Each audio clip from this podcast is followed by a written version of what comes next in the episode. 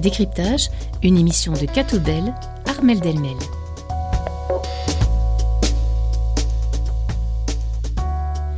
Bonjour à tous et à toutes, bienvenue dans ce nouveau décryptage. Pour décrypter l'actualité cette semaine euh, avec moi, j'accueille dans le studio Clément Laloyau, journaliste chez Catobel, et Jean Lannoy, journaliste pour UNRCF Belgique. Bonjour. Bonjour Armel et bonjour Jean. Bonjour à tous les deux.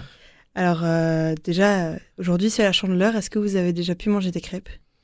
Alors non, mais j'ai senti une odeur ici en arrivant au bureau. Je crois qu'il y a des crêpes quelque part. Alors moi non seulement j'en ai mangé, mais j'en ai fait euh, oh. aussi. Et et, toute l'équipe euh, remercie notre cuistot.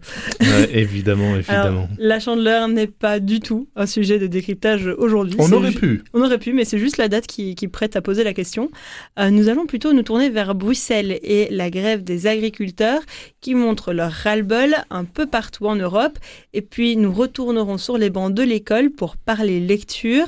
Dans la dernière partie de cette émission, nous aurons vos zooms et Pierre Granier nous présentera le journal dimanche de la semaine. Alors avant de commencer, de quoi parleront ces Zooms? Alors euh, moi je parlerai d'une étude qui est sortie sur euh, l'harcèlement sexuel qui a lieu à Lucé Louvain avec euh, franchement des, chiffres édifiants. Ça, ça m'a ça m'a marqué comme étude. Oui d'ailleurs on, on, y reviendra mais j'ai vu que le titre n'était pas forcément le, chiffre qui me choquait le plus, mais c'est pas grave de cette étude. Et moi, je vous parlerai évidemment des, eaux, euh, pas n'importe lesquelles, mais notamment euh, des eaux minérales vendues, euh, enfin des, eaux, pardon, de l'eau du robinet vendue à des prix d'eau minérale et des filtres interdits. On viendra, j'ai pris on viendra là-dessus. En fin d'émission, évidemment. Alors les agriculteurs belges sont en grève et manifestent depuis le début de la semaine. Avant eux, les agriculteurs français, néerlandais et allemands avaient déjà exprimé leur colère. Les Espagnols le feront la semaine prochaine, au-delà euh, de leur niveau bas, puisque euh, les prix auxquels on leur achète leurs produits n'augmentent pas à la même vitesse que les prix en magasin. Euh, au-delà de ça, donc, un possible accord de libre-échange entre l'Union européenne et entre l'Union européenne pardon et les pays de l'Amérique latine je vais y arriver, est au cœur de la réclamation. En effet, l'Union européenne prévoit euh, cet accord avec le Mercosur, c'est-à-dire euh, plus, particulièrement l'Argentine, le Brésil, le Paraguay et l'Uruguay. Cela signifierait que des denrées alimentaires que l'on produit chez nous pourraient être importées depuis l'autre bout du monde euh, pour là où les conditions de production sont moins importantes que chez nous et donc pour moins cher également. Est-ce que d'abord vous comprenez la colère des agriculteurs? Alors, euh, je laisse la parole. Hein. personnellement, oui, et ce n'est pas parce que je viens d'une zone rurale et j'ai des cousins fermiers, etc. Donc, je suis sensible à leur cause. Mais c'est pas seulement ça, c'est vraiment en se basant sur les faits et les chiffres qui viennent à nous. Euh, vous parliez que c'était la, la chandeleur aujourd'hui. Ben, dans les crêpes, il y a du lait. Il y a de la farine aussi. Il y a de la farine. Il y a des, œufs. Tous tout, des aliments qui proviennent de nos fermes. Enfin, de moins en moins d'ailleurs, mais de base de nos fermes. Euh, le lait, le lait par exemple, le litre de lait, il est encore rentable pour euh, les pour les fermiers. Mais ça, c'est grâce à ce qui s'est passé il y a quelques années. Ils ont dû aussi manifester. Euh, Exactement. Quand ils avaient versé des litres des litres de lait dans des champs. Les, fermiers peuvent encore en moyenne bénéficier de 17 centimes de revenus par litre de lait vendu, mais ça c'est vraiment la pointe de l'iceberg parce que en dessous, bah, il y a des aliments comme euh, la viande bovine par exemple. Juste pour citer un chiffre, euh, une viande, un kilo de viande en moyenne pour un producteur ça coûte 7,20 euros à produire en frais de production. Eh bien, à la fin, ils arrivent à leur vendre seulement 6,20 euros pour le kilo de carcasse qui est vendu à la grande distribution, donc à la suite de la chaîne alimentaire, ce qui fait qu'ils sont en perte sur ce kilo de, viande vendue, et c'est grâce aux aides européennes qui s'amenuisent, mais c'est grâce à ces aides qu'ils peuvent encore tirer le coup. Or, de plus en plus, les revenus sont insuffisants, donc, euh, ce que les agriculteurs et producteurs tirent de leurs produits ben, commence à vraiment diminuer.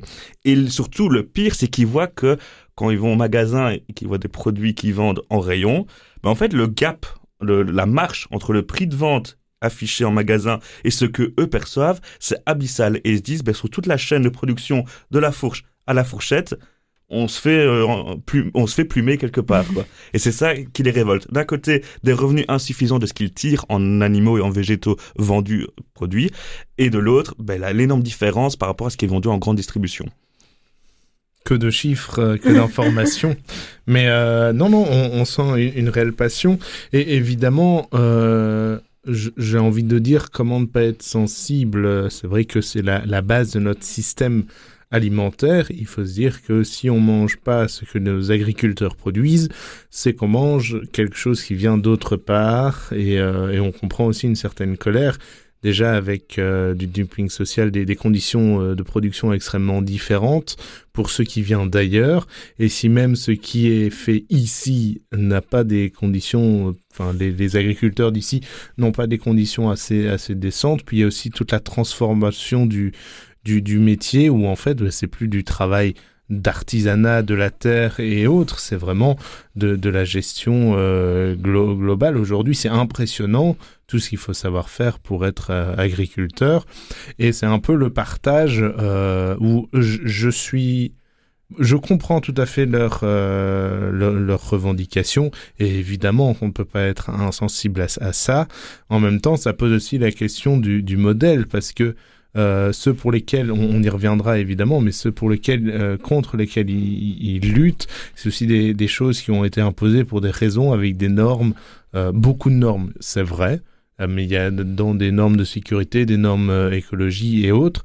Et donc, c'est un peu à quel point on peut essayer d'équilibrer cette balance pour arriver à un mieux pour tous. Et je pense que si on va vers un mieux dans certaines conditions pour que euh, ce soit encore pire pour les agriculteurs, c'est non et c'est pas possible. Alors, vous avez parlé du fait que euh, si on ne prend pas, on ne mange pas ce qui est produit chez nous, c'est qu'on mange quelque chose qui est produit ailleurs. Pour soutenir nos agriculteurs locaux, il faudrait faire nos courses directement à la ferme, là où ils peuvent mettre le prix qu'ils souhaitent, être réellement rentables. Mais donc, ça veut dire ne plus aller au supermarché qui est quand même vachement pratique où tout est au même endroit. Est-ce que vous, ça vous irait de devoir aller de ferme en ferme pour faire vos courses?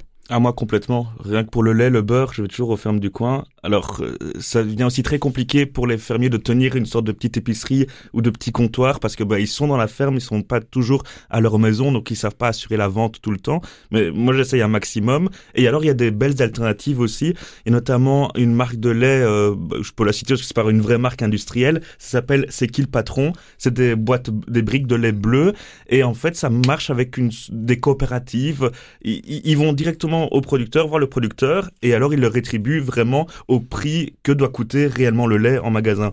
Donc ils sont mieux rétribués, les marges, les marges sont moins grandes entre ce que le, a coûté le lait et ce que euh, est affiché au magasin euh, sur l'étiquette. Jean, vous pourriez abandonner le supermarché Alors, l'abandonner, alors en fait, je le fais déjà en certaines parties pour certaines choses. Mm -hmm. Dans le sens où euh, moi, mais par exemple, mes fruits et les légumes, je ne les achète plus en magasin. Déjà parce que je les trouve moins qualitatifs et autres. Et en termes de prix même ou autre, ben c'est parfois euh, tout aussi bien, c'est pas plus avantageux. Et donc voilà, là c'est plutôt un maraîcher euh, euh, qui va au marché et qui vend ses produits. Et donc voilà, tout du, bio, plus ou moins tout du local, ça c'est parfois plus compliqué aussi parce que il y a aussi, tiens, qu'est-ce qu'on consomme Comment est-ce qu'on consomme? Tiens, ben oui, une banane, en fait, ben c'est bête, mais on peut pas en produire en Belgique. Il y a un tas de produits comme ça qui sont entrés dans notre consommation courante euh, de produits qu'on est obligé d'importer parce que ça ne pousse pas ici, ou bien parce que c'est pas du tout la saison. Donc, euh, donc voilà, c'est vrai que déjà avoir un, un, petit regard euh, comme ça. Puis après, la, question du supermarché, en fait, le supermarché pourrait aussi être un, vrai enfin, un, vrai acteur aussi dans, cette chose-là, où l'inconvénient du, du, supermarché, c'est que si on veut du produit local, de toute façon, il ne faut pas aller au supermarché parce que c'est des gros groupes d'achat, de distribution, et ça se passe au niveau national, si pas international. Et donc, si on veut du local, de base, on ne va pas en supermarché. Mmh. Euh, donc voilà, là, c'est, on est obligé d'aller, ben, tiens, vers des d'autres boutiques ou autres, quoique certains groupes de supermarchés se permettent d'avoir un petit rayon avec des produits plus ou moins locaux. Euh, mais, mais voilà, du, du l'ultra local, ça, de toute façon, on ne trouvera pas ça en, en supermarché normal. C'est vrai que c'est souvent au niveau des, des coopératives euh, et autres. Mais, mais du coup, voilà, c'est aussi le choix, même en supermarché, de faire de ne pas forcément toujours acheter au, au, prix le plus bas du discount qui, lui, automatiquement vient de l'étranger. Oui, Clément, vous vouliez Oui, je souhaite rebondir. Enfin, je suis en accord avec. Il n'y a, a, pas de problème. Non, non, non, c'est pas attaquer, c'est justement euh, compléter. Euh, les gens n'ont plus conscience de ce que coûte réellement un produit au magasin. Et en fait, c'est aussi une des revendications faites par les agriculteurs euh, sur les ronds-points et euh, ici à Bruxelles, c'est demander de la transparence sur la chaîne alimentaire. Ils disent voilà, nous on vend nos produits à tel prix, on voit qu'il est affiché à tel prix dans le magasin. Il y a plein d'intermédiaires, de, à nouveau l'expression de, de, la, de la fourche à la fourchette.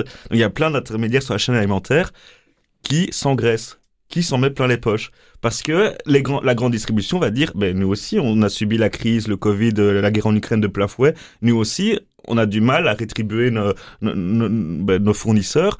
Ils disent, OK, très bien, mais alors, il y, a quelqu'un sur la ligne qui vraiment gonfle les prix. Et c'est pas les producteurs, c'est pas à eux que revient le, le surplus d'argent. La grande distribution impose des prix intenables et il va justifier ça au fait qu'eux aussi touchent la crise de plein fouet. Donc ils demandent vraiment de, de la transparence sur euh, toute la ligne et surtout aussi d'arrêter d'être mis en concurrence de façon déloyale. On parle beaucoup des importations d'Ukraine, euh, le blé, ouais, le, le, miel, ouais, les céréales, c'est terrible. Et alors vous parliez au début, je sais pas si vous comptiez euh, reposer la question sur le Mercosur.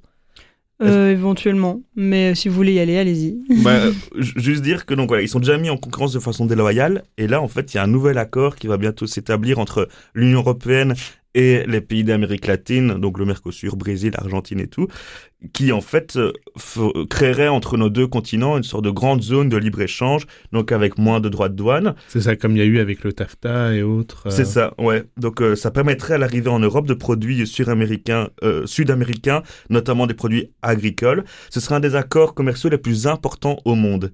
Et ils disent, mais attendez, nous on a déjà plein de produits qui viennent d'ailleurs, qui nous font concurrence. Et là, vous dites que vous vous apprêtez à créer un nouvel accord avec un, grand producteur de, produits agricoles?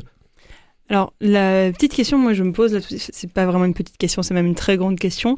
Euh, Est-ce qu'on peut nourrir l'Europe, donc l'Union européenne, avec une majorité de produits qui viennent de l'Union européenne et écouler la majorité de notre production en Europe?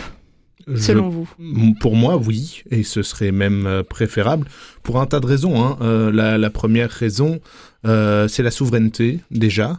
Euh, on a vu euh, à période du Covid que ben, la mondialisation en fait c'est un impact y compris dans nos magasins, y compris euh, voilà après l'Europe. Ben, L'Europe c'est déjà grand.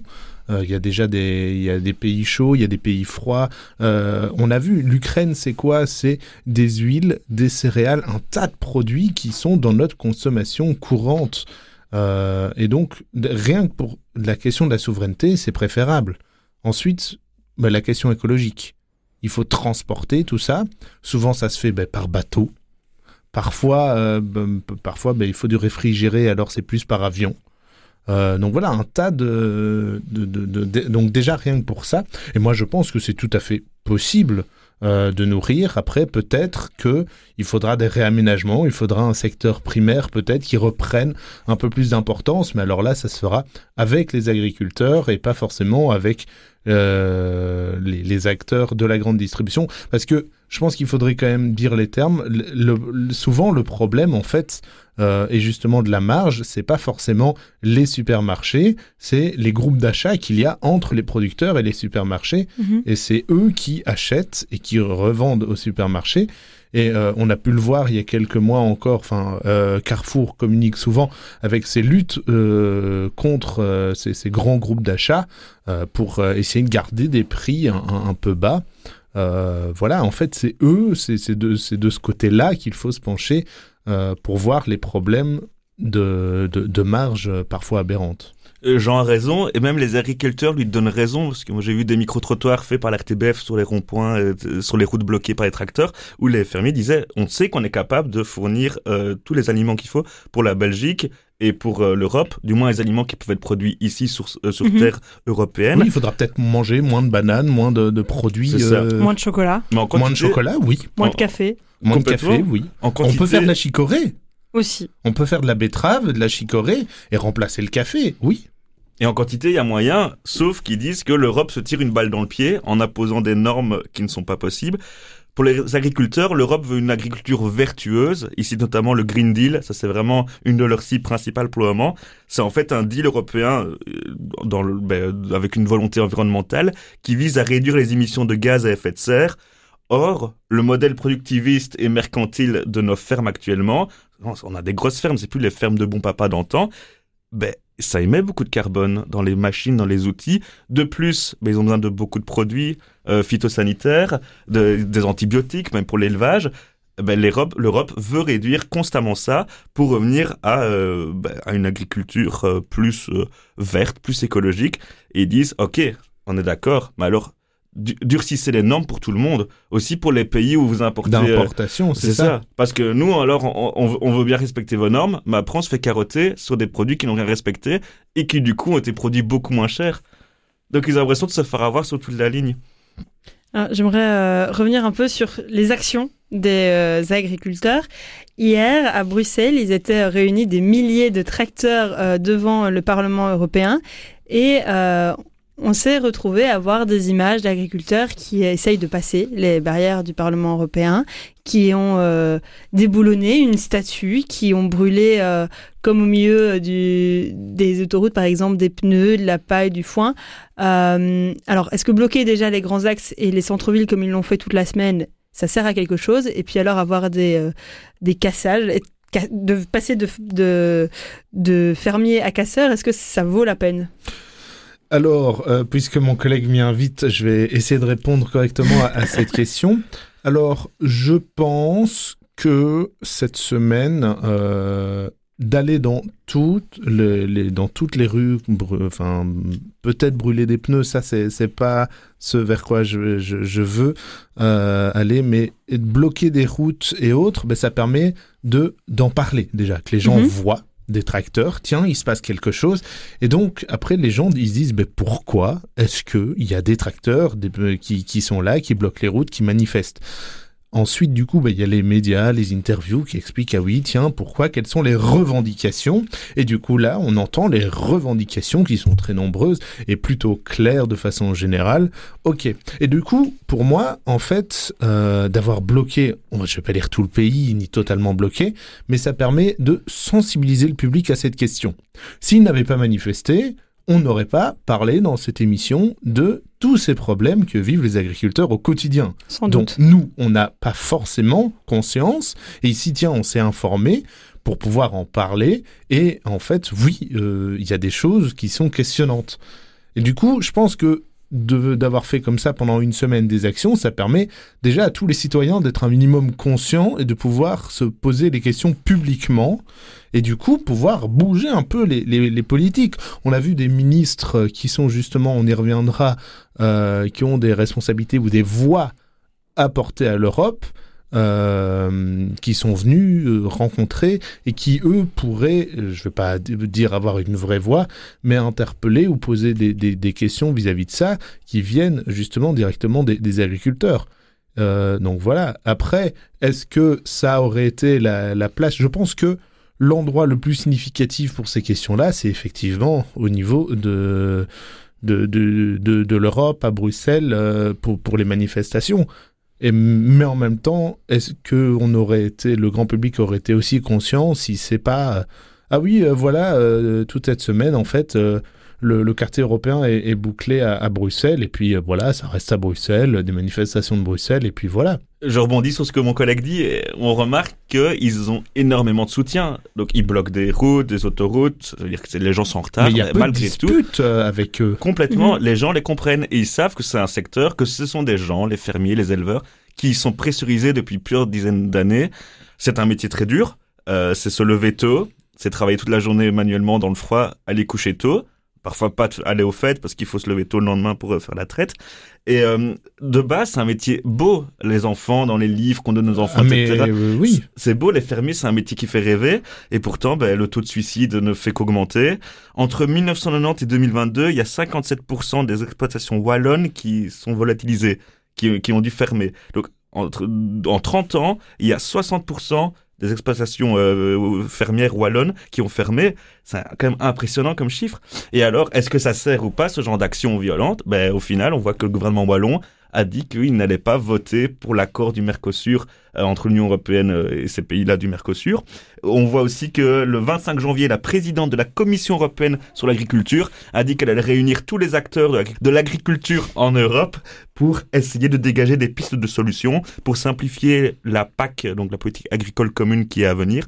Donc en fait, sur tous les échelons politiques, on voit qu'avec le stress des élections, chez nous, a plus le oui. et, et, européenne. Et européenne, c'est surtout ça qui a été la raison. Eh ben avec tout ça, on sent que les politiques ont envie de se bouger, de s'approprier le sujet. Alors, dernière petite question avant de faire une pause musicale. On a vu des témoignages d'agriculteurs qui parlent qu'ils doivent vivre avec très peu d'argent par mois. On en a parlé déjà des prix, euh, ils sont en perte, hein, vous l'avez dit Clément. Et euh, moi, il y a un témoignage qui m'a marqué, c'est une dame qui dit qu'ils doivent parfois vivre avec moins de 500 euros par mois. Euh, en travaillant 15 heures par jour. Est-ce que en 2024, c'est encore acceptable en Europe d'avoir des personnes qui vivent comme ça? Peu importe leur métier, hein, mais là on parle des agriculteurs. Donc euh, 15 heures par jour pour 500 du 500 euros. euros par mois. Euh, non, de façon très concrète, euh, c'est totalement, je vais pas dire c'est en dessous du SMIC, ça semble tellement logique. Une journée de travail euh, habituelle, on va dire que c'est quoi, euh, 9 heures, 8 heures Mhm. peut-être, euh, dans, dans, dans, dans quelque chose de, de, de façon très, très large, euh, avec un, un salaire euh, de quoi, 1000 1500 euros euh, par mois. Euh, Enfin, non quoi. Euh, on voit clairement, on passe du double d'heures à, la journée pour trois fois moins euh, pour du SMIC. Euh, non, c'est inhumain en fait. Il y a, pas d'autre mot.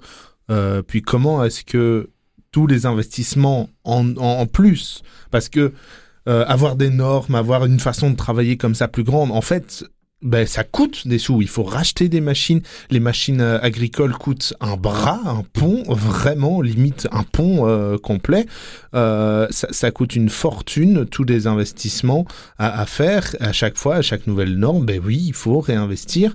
Et en plus, on, rabote les, prix derrière. Non seulement c'est pas rentable, ce n'est pas digne. Je pense qu'on peut parler clairement de, dignité. Voilà, pour être poli. Surtout qu'ils sont rétribués peu. Bon, on dit, on dit souvent que les fermiers, c'est des gens qui, qui se contentent de peu, qui savent, comme ils sont au contact de la terre, etc. Et ben, parfois, ils n'ont pas besoin d'un grand confort matériel. Mais par contre, ça devient énormément compliqué, rien qu'au niveau de la paperasse administratif. Autant avant, ils étaient rétribués pour leur production et ils passaient leur journée à ça. Maintenant, en plus de cela, ils sont le- payés surtout en, en, en normes, enfin en primes. c'est ça, le- la, la, paperasserie, la paperasserie administrative qu'ils doivent faire, ils, ils réclament vraiment un allègement administratif car ils sont payés peu, non plus seulement pour euh, euh, s'occuper de leurs animaux, s'occuper des champs et des prairies, non, non, c'est aussi pour euh, aller derrière un ordi, encoder, etc., remettre des papiers à l'Europe, remettre des papiers euh, ici au gouvernement wallon. Et franchement, ça devient impossible pour eux, quoi. Donc on va faire la pause en se disant qu'on soutient les agriculteurs, en espérant que ça aille mieux pour eux. Je sais pas, vous êtes d'accord euh, là-dessus? Oui. Oui, de, de façon générale, oui, euh, évidemment. Et on va, euh, bah, nous aussi en musique, aller à, à Bruxelles avec euh, peut-être un message qu'ils auront, euh, je sais pas, dans, dans les semaines futures, hein, on, on ne sait jamais. Euh, Bruxelles, je t'aime avec Angèle. On n'a pas les tours de New York, on n'a pas de lumière de jour.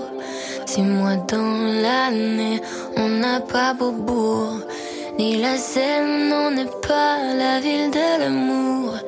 Mais bon, vous voyez,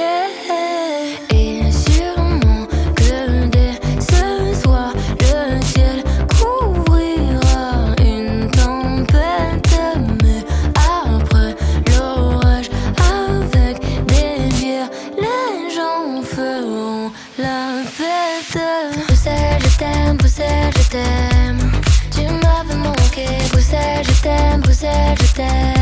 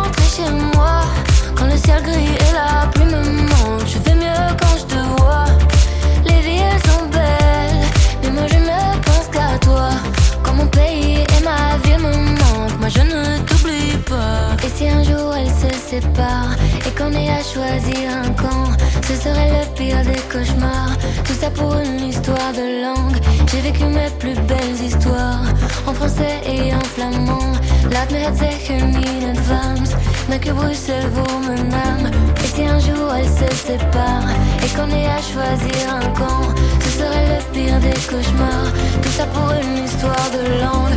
J'ai vécu mes plus belles histoires en français et en flamand. Laat me het zeggen in advance, dank je Bruxelles. Bruxelles, je t'aime, Bruxelles, je t'aime.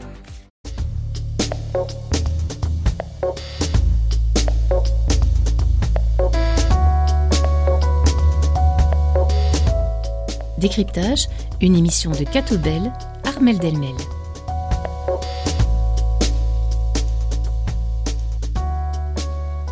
Et nous sommes de retour dans ce décryptage avec Jean Lannoy et Clément Laloyau. Nous nous retournons maintenant euh, à l'école puisque le lycée François de Salles à Gilly a rendu obligatoire 20 minutes de lecture pour toute l'école tous les jours, professeurs et direction compris.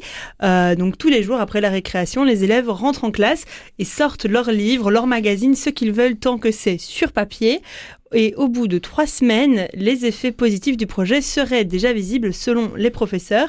Alors, euh, ma question, messieurs, c'est est-ce que vous, vous lisez beaucoup? Alors, euh, moi personnellement, non. Et je, beaucoup de bandes dessinées. J'étais abonné pendant tout un temps à Spirou, Spirou Magazine. Eh ben. Mais euh, et alors en fait, le problème c'est que j'aime bien lire, mais c'est juste que j'arrive pas à me dégager du temps. Et alors, je trouve que ça demande aussi une sorte de volonté de quitter son petit Netflix chillou et d'aller vers un livre qui demande, je trouve, une force quand même pour s'y mettre dedans.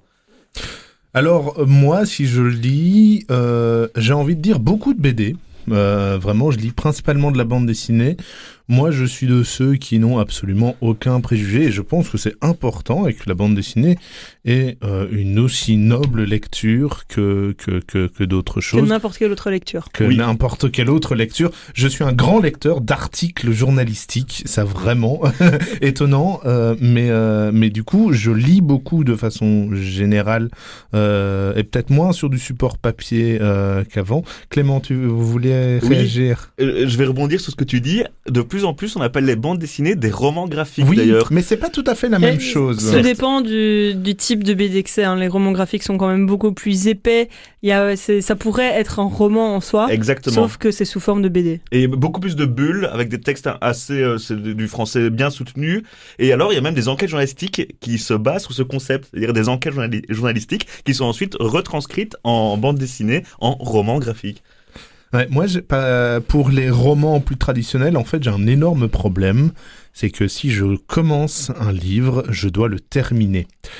Vraiment. Mhm. Euh, la dernière fois que j'ai lu un roman, euh, ça date d'il y a un, peu, un, un petit peu de temps. J'ai commencé le roman en allant, je devais aller visiter ma sœur qui venait d'accoucher. Euh, j'ai euh, celle qui n'était pas encore mon épouse, mais qui est devenue mon épouse avec moi et qui m'a dit il faut absolument que tu lises ça. J'ai commencé en rentrant dans le train à lire. Une heure plus tard, évidemment, le train arrive à destination, il faut quitter le train. Je suis obligé de stopper ma lecture. Je n'ai toujours pas repris. ça fait des années. C'est- effectivement, euh, ça peut effectivement être problématique. Est-ce que du coup vous auriez apprécié les 20 minutes de lecture quotidienne, de dégager le temps dans euh, la journée scolaire pour euh, justement lire votre livre et peut-être le reprendre chaque jour pendant 20 minutes pour le finir Il n'y a rien de plus frustrant que de s'arrêter à chaque fois. Mais euh, oui, non, je pense que oui, après 20 minutes, c'est une bonne BD, 20 minutes pile poil. Enfin, en tout cas, c'est mon rythme. Mais non, non, franchement, j'aurais, je pense que j'aurais apprécié. Hein, ça fait du temps au- qui n'est pas destiné à autre chose. Et comme vous l'avez dit, euh, Clément, euh, on est très vite distrait, on, a très, on est beaucoup plus attiré. Tiens, un, un épisode aussi, parfois c'est 20 minutes. Du coup, on se dit, ah bah tiens, un épisode plutôt que plutôt qu'un qu'un livre. Oui, Clément Alors moi je vais avoir un avis contraire C'est sur c'est euh, très bien. les- le- la lecture à l'école. Je pense que je n'aurais pas apprécié de lire à l'école car il y a le cadre scolaire qui impose quelque chose et qui du coup me donne pas envie de faire Mhm. cette chose-là. Tu n'es pas très scolaire, Clément. Non, par exemple, il y a des, on m'a fait lire des livres en secondaire, comme tout le monde. Je les lisais, je m'obligeais à les lire, à, les lire, pardon. Et euh, ben, au final, j'étais en mode bon, voilà, c'est fini, ouf, enfin. Je faisais l'interro, je réussissais, etc. Puis quelques années après, quand j'avais toujours le livre dans la bibliothèque, je me disais bon, peut-être le relire, ça va peut-être me plaire un peu mieux. Et au final, j'étais, c'est super ce livre. et en fait, rien que le fait qu'on m'ait obligé à le lire dans un cadre scolaire, ben, j'ai mal vécu l'expérience. Je voulais même plus lire pendant un petit moment. Et en fait, tous mes camarades de classe, c'était la même chose. Juste pour euh, la petite anecdote, euh, au début des secondaires, en première secondaire, je pense, la prof de français avec qui on s'entendait bien avait demandé, euh, bon, honnêtement, combien de personnes ont lu le livre? On avait un terreau le, ici juste après. trois personnes sur toute la classe. Et quatre quand même. Et franchement, Pardon, il y en avait quatre sur les 23 et les autres avaient lu des résumés sur internet et tout. Donc voilà. J'ai il- déjà fait ça, je l'avoue. Oui. Pour regarder le film. Qui n'a pas regardé oui. le film Ah. qui va avec le livre? Ah, Il n'y a pas toujours, il n'y a pas souvent des films. hein, dans- en, en secondaire, parfois, il y a des livres euh, assez tordus. Euh, mais c'est vrai que pour le coup, euh, ça n'a pas forcément été les livres qui m'ont le plus plu, ceux qui m'étaient proposés à l'école. C'est vraiment le choix qui. qui Et, et voilà. Le choix était pas bon pour toi? Je, je ne sais pas, je ne sais pas du tout. Euh, moi, je me souviens, euh, jusqu'à ma- à la fin de ma première secondaire, euh, j'avais plein de mots dans mon journal de classe parce que je lisais en cachette en cours. Donc voilà, Ah. et donc euh, ça, voilà, ne, ne le faites pas à la maison. donc euh, voilà, j'ai lu beaucoup à l'école, en dehors, enfin pendant les cours, mais pas de ce qu'il y avait au cours. Et depuis, je ne lis plus euh, depuis qu'on m'a vraiment interdit de, de le faire. Donc peut-être finalement euh, serait-ce mieux. Ouais. Mais- Alors, je veux, enfin, j'aimerais rebondir sur le témoignage de Clément, euh, parce que vous dites que vous n'aimiez pas quand on vous obligeait, mais qu'après ça a été. Et il y en a un autre qui a ce témoignage, c'est euh, François Kuhn, qu'on connaît aussi sous le nom de Livraison de mots. Il partage ce témoignage dans son livre. Il dit, bah, moi en secondaire, je détestais, et puis je suis arrivé en supérieur, j'ai eu un cours de littérature contemporaine, et la prof m'a fait adorer parce qu'elle a donné une liste de livres, elle a dit, vous en faites ce que vous voulez. Et aujourd'hui, c'est son métier de parler de livres. Euh, donc les plus jeunes reviennent euh, aux livres grâce aux réseaux sociaux, justement grâce à des influenceurs comme lui. Euh, donc lui, François est l'un des plus gros influenceurs, enfin plus grands influenceurs littéraires en Belgique. On appelle ça des booktalk ou des bookstagram. Est-ce que c'est une bonne chose au final les réseaux sociaux dans ce sens-là? Alors oui, Parce qu'on a beaucoup de choses à reprocher aux réseaux sociaux, mais dans ce sens-là. c'est vrai. Alors euh, d'un côté, quand on a préparé l'émission, moi j'avais dit que je voyais mal euh, TikTok euh, être favorable à la lecture. Car euh, j'avais entendu beaucoup de professeurs de français euh, dire que euh, à cause de TikTok, le- les élèves ne savaient plus lire des textes longs, ne savaient plus euh, lire un livre. C'était vraiment mon- monter l'Everest pour eux. Et quand vous m'avez parlé de cette initiative, je trouvais ça très bien parce que je pense que pour moi, la lecture chez les enfants doit se faire dans un cadre familial doit venir de l'enfant lui-même chez lui, quand il est relax, quand il est posé, etc. Et que du coup, il en faut des livres. Donc autant je n'aime pas le livre à l'école parce que je trouve qu'il y a une obligation scolaire qui va le dégoûter par après, mais autant les parents, le cadre familial doit pousser à la lecture, notamment parce que tout simplement quand l'enfant se construit, ben, la lecture lui donne des compétences sociales. Regardez un dessin animé, regardez un film, c'est bien, il y, a des, y a des interactions, mais vous n'êtes pas dans la tête de la personne, dans la tête du héros. Le livre vous permet ça, vous permet de faire vraiment ressentir, c'est un peu une expérience sensorielle. Et ça aide notamment les enfants à développer leur compréhension des relations interpersonnelles, comment interagit le, hé- le héros avec d'autres personnes, et aussi à renforcer leur empathie avec, envers d'autres personnes, à mieux comprendre tel profil, à mieux, euh, à mieux saisir, ah ben là, là, là, ça a blessé cette personne. Peut-être que moi aussi dans ma vie, j'ai blessé de cette façon-là. Alors moi, je ne me souviens plus de la question. C'était. euh, La question, c'est est-ce que les réseaux sociaux, Bookstagram, BookTok, euh, ce genre de choses, euh, sont finalement euh, positifs? Parce qu'il y a un côté de- des réseaux sociaux qu'on critique beaucoup, mais là, c'est tout un pan des réseaux sociaux qui est caché si on ne le cherche pas, qui visiblement est positif. Moi, je pense, oui. Après, je ne suis pas forcément des. Voilà, je suis un minimum sensibilisé à la, à la chose. Parfois, des des textes. euh, Enfin, il y a beaucoup de présentations, même de livres en fait, sur les réseaux sociaux, et, et peut-être aussi différent que tiens, euh, un petit court texte, euh, un extrait, un, résumé. voilà, quelqu'un qui raconte un peu parfois son expérience de lecture et autres. Mais en fait, oui, c'est toutes des portes d'entrée que je trouve aussi nobles les unes que les autres. Pour moi, c'est très bien. Il y a, y a aucun souci. Il faut encourager de toute façon. Je pense que tout ce qui Voilà, et je pense que tout peut être un chemin vers la lecture, euh, justement. Et même parfois, euh, c'est vrai que là ici je vais rebondir peut-être sur quelque chose qui n'a qui n'a rien à voir. Euh, donc là ici donc on a 20 minutes de lecture où chaque élève Mhm. lit. Moi je me souviens et j'ai euh, en préparant cette émission là j'ai vu aussi quelqu'un euh, des, des articles ou un témoignage de quelqu'un qui qui en parlait. Moi quand j'étais à l'école en cours en fait, j'ai eu un prof de français, c'est le genre de prof de français dont on se souvient toute sa vie, et qui passait à la fin, oh tiens, voilà, il reste euh, un quart d'heure de, de, de cours sur des, des cours de deux heures, on n'a pas fait de pause, tiens, je vais vous lire euh, Mm. un livre. Et du coup, voilà, on passait euh, dix minutes euh, à, à, à écouter notre professeur nous lire un livre. Et j'ai récemment, du coup, revu un, un témoignage, pas, pas de lui, rien à voir, d'une expérience qu'il faisait comme ça, où justement, il me semble que c'était une vidéo sur des réseaux sociaux de, de professeurs ou quoi qui, qui faisait ça. Et en fait, le fait d'écouter quelqu'un nous lire euh, un Mhm. livre euh, pousse en fait aussi à la lecture et c'est quelque chose qui pousse à tous les âges et que même en fait lire un livre à, à- à un jeune, un- une personne plus âgée ou autre, en fait, ça, ça fait travailler cet intérêt de la lecture pour tous et toutes. Mais justement, vous, Jean, vous avez un petit bout à la maison. Ah, Il est tout tout petit, hein, lui. Il peut pas du il tout a lire. 4 mois, il ne sait pas lire. Il ne sait pas lire du tout, évidemment. Est-ce que vous, est-ce que vous, vous lui lisez déjà des histoires, des livres? Oui, enfin, Pour c'est un peu compliqué en pour fait. faire grandir hein. son intérêt pour les bouquins et les livres plus tard Alors, on a quelques petits livres, je sais pas si vous voyez des petits livres euh, bien cartonnés, Mm. avec souvent un petit personnage, une petite marionnette de pouce comme ça à l'intérieur. Euh, ce genre de livre où il y a euh, trois mots à lire dans le livre, mais où c'est aussi l'exploration de tiens, ça, ça bouge, tiens, ça, c'est coloré, tiens, ça, ça fait du bruit dans le livre. On a comme ça aussi un livre souple avec, euh, tiens, euh, un, petit, un petit bonhomme, une petite marionnette de pouce euh, qui dit bonne nuit à, à tout le monde, qui fait un bisou à tout le monde d'une façon différente. Donc, en termes de vocabulaire, on n'est pas encore sur de la grande histoire. Mais du coup, normal. on, on lui lit des ah mais tiens regarde et en final en fait on décrit plus ce qu'on voit dans un livre euh, que, que le texte en, en soi. Mais euh, si c'est ça euh, lire un livre à un Bien enfant de 4 mois oui. Mais euh, voilà après c'est l'objet c'est aussi même s'il regarde pas forcément tiens il regarde ailleurs et, et autres je pense que c'est aussi euh, un intérêt. C'est ok c'est bien c'est chouette.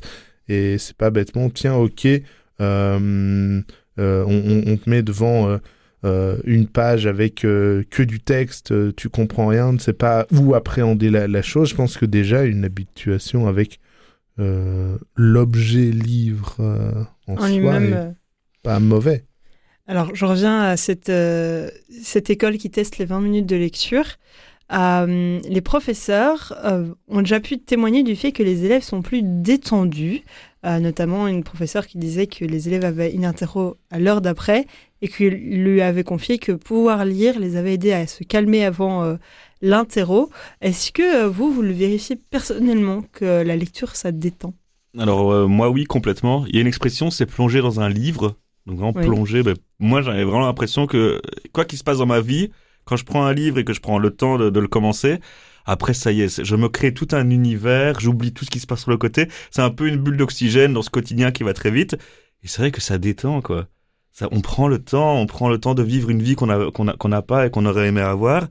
Et en fait, là, je suis très euh, idéaliste, mais si je mets mes petites euh, oreilles de euh, oreilles, mes petites lunettes de scientifique, il y a une, euh, une université britannique de Sussex qui a confirmé via une étude que la, lecture constituait la façon la plus efficace pour lutter contre le stress. L'effet calmant est presque immédiat. Les participants n'ont eu besoin, donc les participants à l'étude, les participants n'ont eu besoin que de 6 minutes pour s'apaiser une fois qu'ils avaient un livre en main. Lire relaxe autant qu'un bon massage ou une tisane. Ah là là. C'est même prouvé, quoi. Ah Et ben donc, voilà. si on fait À- un mix entre la le- tisane, le massage et le bouquin, Ah là, c'est le dodo direct, à mon avis. Donc à madame qui demande euh, une tisane ou un massage, vaut mieux donner un livre. Ah, c'est ça. C'est moins sensuel, certes, mais... C'est moins fatigant aussi. Hein non, non, mais euh, oui. Et pour les enfants, c'est bien, du coup. Si on transpose ça pour les enfants aussi, tout va très vite dans leur quotidien, etc. Ou même parfois, il y a des problèmes familiaux. Et, alors c'est vrai que c'est 20 minutes de lecture à l'école, autant je suis pas pour d'obliger à lire, euh, mais pour des enfants de primaire qui à l'école, je sais pas, les parents sont en instance de séparation ou quoi, ben peut-être qu'avoir 20 minutes où il peut euh, s'évader euh, ailleurs, ça peut être bien aussi quoi. Oui, puis c'est un, un, peu un, repos aussi, parce que je suppose que c'est juste après une récréation ou quelque chose le moment parfait pour calmer les, enfants euh, avant un cours. Non, non, mais je pense que c'est bien aussi même euh, de, vivre, en fait, de se laisser vivre. Euh, oui, et je pense que oui, ça je le ressens aussi parfois. J'ai la grande chance de, de devoir lire des, des, des bandes dessinées pour, pour le travail, pour préparer des interviews. Et du coup, quand je parfois je ça ça va pas euh, beaucoup de travail. On, lit une bande dessinée et, on, travaille toujours mais c'est tout de suite beaucoup plus chouette. Et c'est vrai qu'après on, se sent mieux même. Mais mais du coup là ces enfants ils peuvent lire de tout euh, ce qu'ils veulent tant que c'est sur papier. C'est ça. Donc ça peut être aussi même bêtement des j'ai envie de dire des livres d'images euh, mhm. des des de, oui c'est ça puis roman magazine BD tout est autorisé. Manga tout. Mais c'est c'est c'est trop bien. Eh bien monsieur du coup vous avez euh, trois minutes pour aller chercher votre livre. Et pendant ce temps-là nous on va écouter Patrick Bruel qui nous explique le métier de sa maman qui était justement instit donc c'est euh, Bruel avec l'instit à tout de suite. Elle enseignait les numéros et les couleurs de l'arc-en-ciel comme autant de petits barreaux pour se construire une grande échelle elle leur a donné l'ABC, leur offrait des récitations à tous ces enfants mal armés en guise de petites munitions. Elle leur parlait de tous les livres, elle leur a appris toutes les lettres pour devenir des hommes libres et se fabriquer des fenêtres. Et même le dernier des cancres, écoutez la chartreuse de Parme, elle disait qu'une main tachée d'encre est une main qui ne tiendra pas d'armes. Elle leur apprenait, voyez-vous, qu'un livre peut changer une vie. Elle leur apprenait, voyez-vous, qu'un livre peut être un ami. Elle avait le rêve un peu fou qu'un livre peut changer une vie. Et qu'il n'y a de voyous que des gens qui n'ont rien appris. Aujourd'hui je repense à elle, à toutes les vies qu'elle a changées, avec ses consonnes, ses voyelles et toutes les phrases qu'elle a semées. Je la revois à son bureau, la tête penchée sur le côté, en train de réparer leurs mots comme on soignerait des blessés. Elle leur apprenait, voyez-vous, qu'un livre peut changer une vie. Elle leur apprenait, voyez-vous, qu'un livre peut être un ami. Elle avait le rêve un peu fou qu'un livre peut changer une vie. Et qu'il n'y a de voyous que des gens qui n'ont rien appris. Cette maîtresse, c'était ma mère, de l'avoir un peu partagée. Je me sens riche de sœurs et frères que je n'ai jamais rencontrés. Fleurs libres et fleurs sauvages, que la vie puisse les arroser d'amour, de savoir et d'ouvrage, autant qu'un jardin de pensée elle leur apprenait, voyez-vous, qu'un livre peut changer une vie. Elle leur apprenait, voyez-vous, qu'un livre peut être un ami. Elle leur apprenait, voyez-vous, qu'un livre peut changer une vie. Elle avait ce rêve un peu fou qu'un livre peut être un ami peut-être un ami.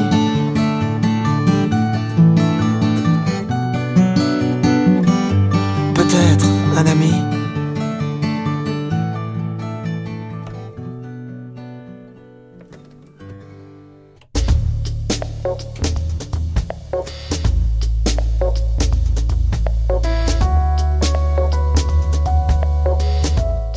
Décryptage, une émission de Catobel, Armel Delmel.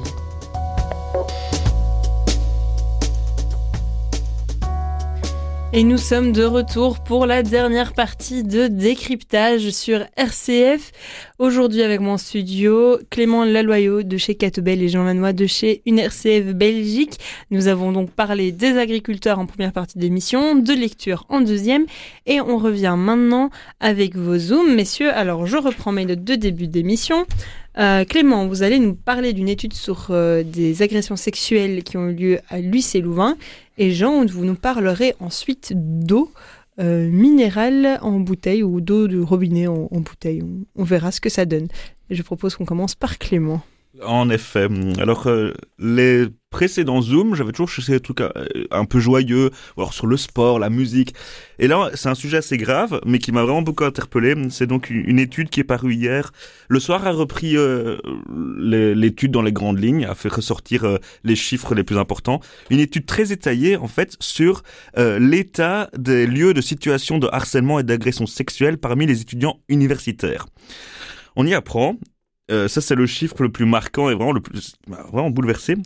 À Lucé-Louvain, 20% des femmes membres d'un cercle, d'une régionale ou d'un quota projet rapportent avoir été violées sur le campus. Donc 1 sur 5. Cette étude, pour contextualiser, elle a été faite en mars 2022 auprès des étudiants et étudiantes de l'UC Louvain. Tout un chacun était amené à répondre à un questionnaire sur, euh, ben voilà, répondre à l'enquête en ligne sur le harcèlement et le sexisme à l'UC Louvain. Ça a été mené par deux professeurs, Benoît Galland et euh, Noémie Brison, qui est le doctorante en psychologie. Et alors, euh, donc voilà, ça a vraiment fait sortir des chiffres édifiants. Un autre, c'est que le harcèlement sexuel concernerait 14% de tous les étudiants. Euh, je, cite, je vais un peu plus loin dans, les chiffres, je vais pas en citer trop, mais vraiment, c'est pour montrer à quel point euh, la, la, cause est toujours à défendre sur le Célouvain, donc contrer le harcèlement.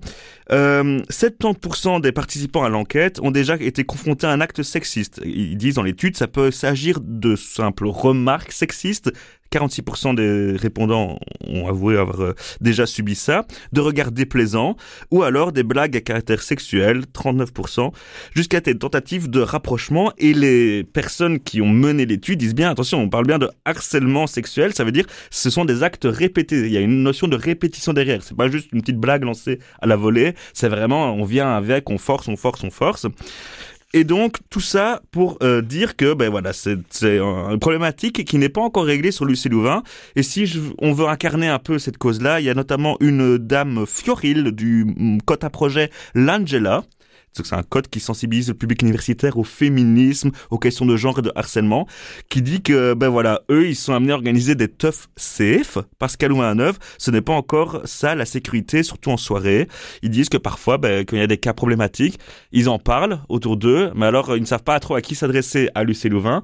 Et s'ils s'adressent à des gens du cercle, des comités et tout, ben on va essayer un peu d'écarter, euh, d'écarter la problématique, de dire ah mais non, de justifier. Il a pas voulu dire ça, il a pas voulu faire ça, mais non, tu le connais, il est comme ça, etc. Et donc voilà, il y a encore beaucoup de choses à faire pour que ben, tous ces faits-là, ces cas-là, soient euh, condamnés et soient mieux appréhendés. Merci euh, Clément pour le résumé de, de cette étude je vois dans le regard de Jean qu'il a peut-être envie de réagir vite fait. Euh, que, comme je le disais donc euh, tout à l'heure, donc c'est une étude quand même avec des chiffres interpellants. Je pense qu'on aurait pu se douter effectivement de, de chiffres euh, dans, dans, ces environs-là, mais ça vient quand même les confirmer. Moi, ce qui me choque aussi d'un point de vue purement journalistique, euh, j'en ai parlé brièvement, la plupart des articles qui ont repris cette information-là ont titré sur les 14% de, de harcèlement sexuel, mais pas sur les 20% de viol Enfin, moi, ça me semble juste. Euh, ah oui, oui. Mais après, tous les chiffres sont, sont, sont aberrants, mais sur. Moi, j'ai un petit bémol sur cette façon de titrer. Et euh, juste pour dire, j'ai des amis euh, hommes qui ont, ouais, qui, qui ont dit oh mais viol, mais faut voir ce qui cache, ce que ça cache là derrière. Non, on parle bien de euh, actes avec pénétration et tout, donc c'est vraiment le stade ultime, ultime. C'est pas une agression sexuelle, c'est un viol. C'est vraiment viol, viol par le terme juridique. Exactement. Donc ouais, c'est choquant. Est-ce que vous avez euh, des meilleures nouvelles pour nous, euh, Jean, avec votre Zoom? Ouf Je ne sais pas, ça dépend. Euh, vous qui aimez acheter de l'eau moins chère en France, puisqu'elle est moins chère en Belgique, en, bouteille, ou bien vous-même qui achetez en, Belgique des, bouteilles, vous aurez peut-être bu de l'eau de bouteille en qualité d'eau du robinet. Souvent, si on achète de l'eau du de, de l'eau en bouteille, c'est pour être sûr d'avoir une eau pure, une eau bonne. Alors, il faut savoir qu'il y a des chiffres quand même interpellants. C'est qu'il y beaucoup, euh, beaucoup plus, 100 fois plus de microplastiques dans euh, les eaux en bouteille euh, donc voilà, jusqu'à 100 fois plus de minuscules particules de plastique dans les lots en bouteille que dans le robinet. Et euh, donc voilà, il se fait qu'il y ait plusieurs grands groupes, euh, notamment français. Il y a Nestlé Waters, il y a le groupe aussi derrière Cristalline et autres, qui ont filtré des eaux avec des filtres illégaux ou interdits, notamment via des, des, filtres charbon actif, etc., qui ont filtré de l'eau de la même façon que est l'eau euh, du robinet. Euh, ce qui pose la question, voilà, est-ce que les gens n'auraient pas payé de l'eau de qualité du robinet au même prix que de l'eau en, bouteille, euh, en sachant qu'il y a eu aussi des mélanges qui ont été faits parfois avec certaines contaminations, des mélanges entre de l'eau euh, minérale et de l'eau de distribution avant d'être embouteillée. Donc voilà, beaucoup de beaucoup de choses sont sorties là-dessus. voilà, je trouve ça quand même interpellant aussi l'industrie même de, de l'eau même à la base. si l'eau est un bien commun, euh, ou, une, chose marchande. Merci euh, pour ce zoom qui est aussi très fort dans l'actualité. Euh, il est déjà l'heure pour nous d'accueillir Pierre Granier, secrétaire de rédaction de Catobel, pour nous parler du dimanche de la semaine. Bonjour Pierre.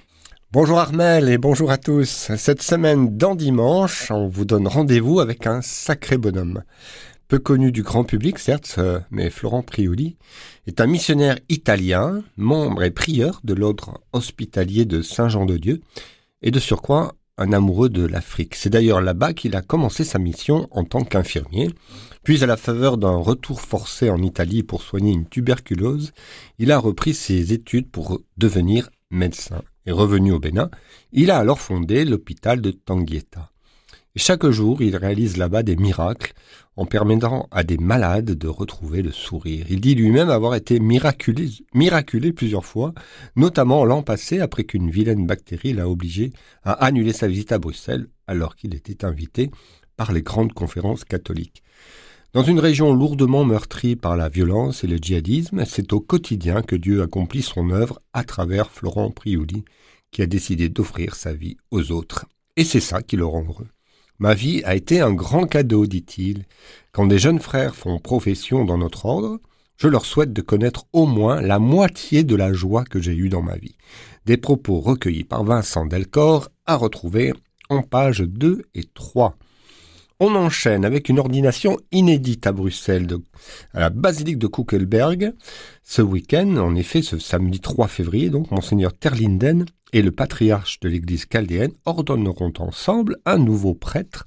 Il s'appelle David. Il est né à Malines il y a 33 ans, de parents chrétiens, originaires de Turquie, et il est marié et même père de trois enfants. De fait, cette double ordination, euh, David pourra ainsi célébré dans les rites catholiques et chaldéens. Je crois que Dieu m'appelle deux fois en même temps. Il s'agit de combiner une vocation familiale et une vocation sacerdotale, explique-t-il à dimanche.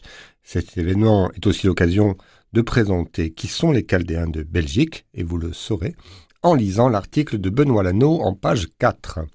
On passe maintenant au dossier de la semaine consacré à ces hommes et à ces femmes envoyés par leur évêque pour vivre au sein d'une équipe une mission d'église au service de l'Évangile. Je veux parler ici des aumôniers. Angélique Tazio nous invite à la rencontre de trois d'entre eux, à savoir Bernard Sorel, aumônier national des forestiers et des naturalistes, Michel Gaillard, l'aumônier de l'aéroport national de Zaventem, et Nicolas Béjot, actuellement à Rome, mais qui était aumônier militaire. Au regard de ces trois portraits, force est de constater que leur mission repose sur un engagement et un parcours personnel. Un dossier à retrouver en page 7, 8 et 9. Allez, pour terminer, on retrouve la plume d'Angélique Tazio qui nous propose une sortie culturelle au musée d'art et d'histoire de Bruxelles avec une rétrospective consacrée à l'architecte Joseph Hoffmann. On lui doit notamment le fameux palais Stockley, donc, que les Bruxellois connaissent bien, mais regrettent tout autant de ne pouvoir le visiter. La carrière de Joseph Hoffman s'étale sur les 60 premières années du XXe siècle, durant lesquelles ce designer a toujours su se renouveler, influençant de jeunes créateurs, parmi lesquels Le Corbusier. L'exposition est à voir jusqu'au 14 avril, et un avant-goût vous en est donné en page 14. Voilà pour cette semaine. Merci euh, Pierre, merci euh, Jean et Clément de nous avoir euh, rejoints aujourd'hui. Merci Armel pour l'invitation et merci Jean d'avoir Avec été à mes côtés.